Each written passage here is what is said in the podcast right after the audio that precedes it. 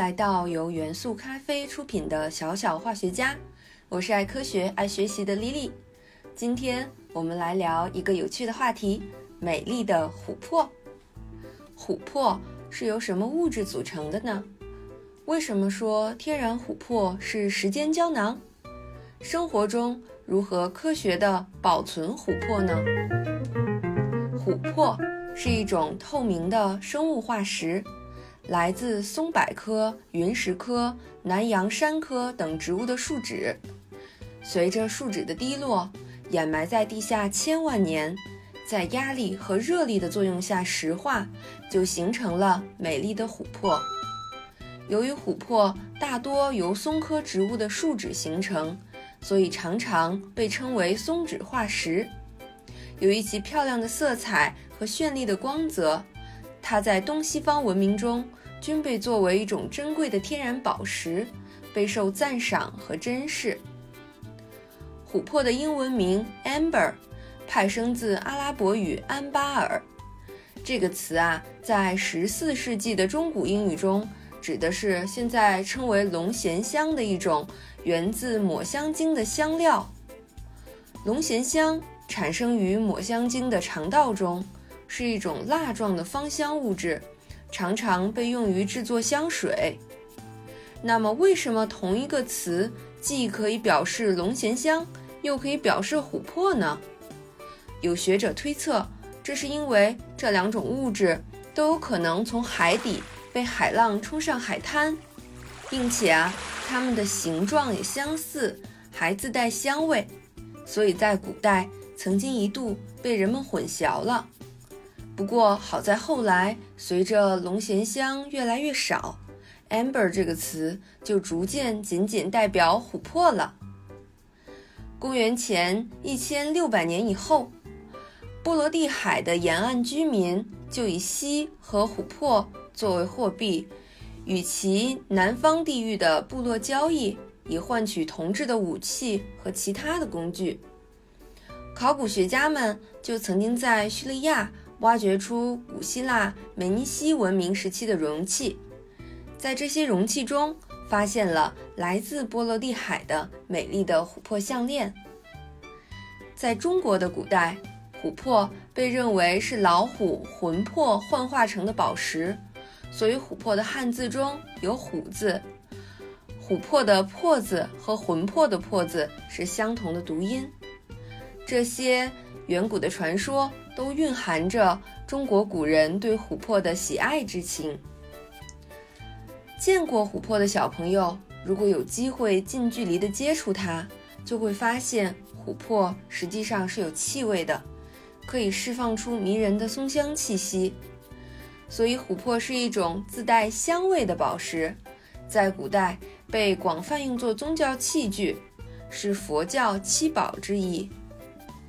在彩色塑料和玻璃被发明以前，琥珀在人们眼中是一种神奇且带有魔力的物质。打磨之后啊，最上等的琥珀呈现蜂蜜般光亮透明的金棕色，十分的引人注目。品质稍微残次一些的琥珀呈现不透明的黄棕色，也是非常的漂亮光洁的。琥珀质地柔软。可以雕刻，最最神奇的是，它可以通过加热改塑成不同的外形。这是因为琥珀的熔点在二百五十到三百摄氏度之间，蜡烛的火苗的温度就足以将琥珀熔融。琥珀所以怕火。当我们将琥珀逐渐加热时，琥珀会变得柔软而富有弹性。两片琥珀。可以通过在表面涂抹亚麻籽油，并且加热它们，然后趁热将它们压在一起，就可以结合在一起了。那么，琥珀究竟是什么物质呢？琥珀是由针叶树或被子植物产生的萜类化合物，由异戊二烯单元形成的环状结构组成的一种有机大分子物质。所以，琥珀是碳氢化合物，含有琥珀酸和琥珀树脂，化学成分是碳十氢十六氧。其中碳占百分之七十九，氢约占百分之十点五，氧也约占百分之十点五。有时琥珀中还含有少量的硫化氢。除此之外，琥珀中还含有各种微量元素，比如铝、镁、钙、硅等。琥珀的香味来自其中的芳香物质，如琥珀氧松香酸、琥珀酯醇、琥珀松香醇等等。说到这里，大家就明白了，琥珀的化学成分非常的复杂，是一种非常复杂的混合物。不同植物的树脂成分变化也是很大的，每个物种也都会产生一些独特的有机化学物质，所以啊。琥珀的成分还会随着植物种类的不同有显著的区别。那么这些化学物质是如何形成琥珀化石的呢？这主要是通过地质作用的帮助。经过非常漫长的地质时期，树脂失去挥发成分，并聚合固化，形成固化的琥珀。大多数的琥珀。膜式硬度在二点零到二点五之间，和黄金相当，是一种石头。琥珀常与煤层相伴而生，所以煤矿中常常会发现天然的琥珀哦。对琥珀稍有了解的小伙伴一定知道，纯净琥珀的科研价值往往不如包裹着杂质的琥珀。这些杂质可能是远古时期的动物、植物、矿物、沙土等等。科学家们正是通过研究它，为我们还原了上亿年前地球上的样子。琥珀有时含有动物或植物物质，这些动物或植物在活着的时候被这些树的树脂捕获封印，一瞬间定格永恒，所以琥珀。又被称作来自远古的时光机。琥珀中史前生物的保存，构成了《侏罗纪公园》这部电影中一个关键的情节。在电影的开头，科学家们能够从被困在琥珀中的史前文字中提取保存下来的恐龙血液，并从中克隆出了恐龙。但是从科学上讲，以目前的科技水平，这仍然是一个科幻电影，要实现它真的是很难，几乎是不可能的。但是，某些保存在琥珀中、现今早已灭绝的远古生物，却蕴藏着巨大的科研价值。因为琥珀和常见的生痕类化石不同，能够保留完整的生物。生痕类化石，举个例子，比如说一些恐龙脚印化石。它仅仅能够呈现动物或植物的一些生存迹象，或者是平面形象。同时呢，琥珀和一些动物的骨骼类化石相比，还能保留动植物、昆虫的颜色甚至细节。有的时候，一些触角和毛发都可以保存下来。中国地质大学的邢立达博士和他的团队找到了一些非常特别的琥珀。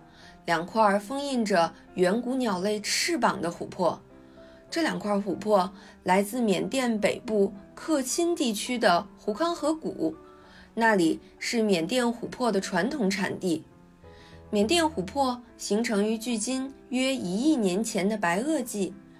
琥珀中的两个翅膀乍看是黑色的，但是在光照条件下观察后，科学家们发现了包括桡尺骨。掌骨、指躯以及各种不同形态的羽毛。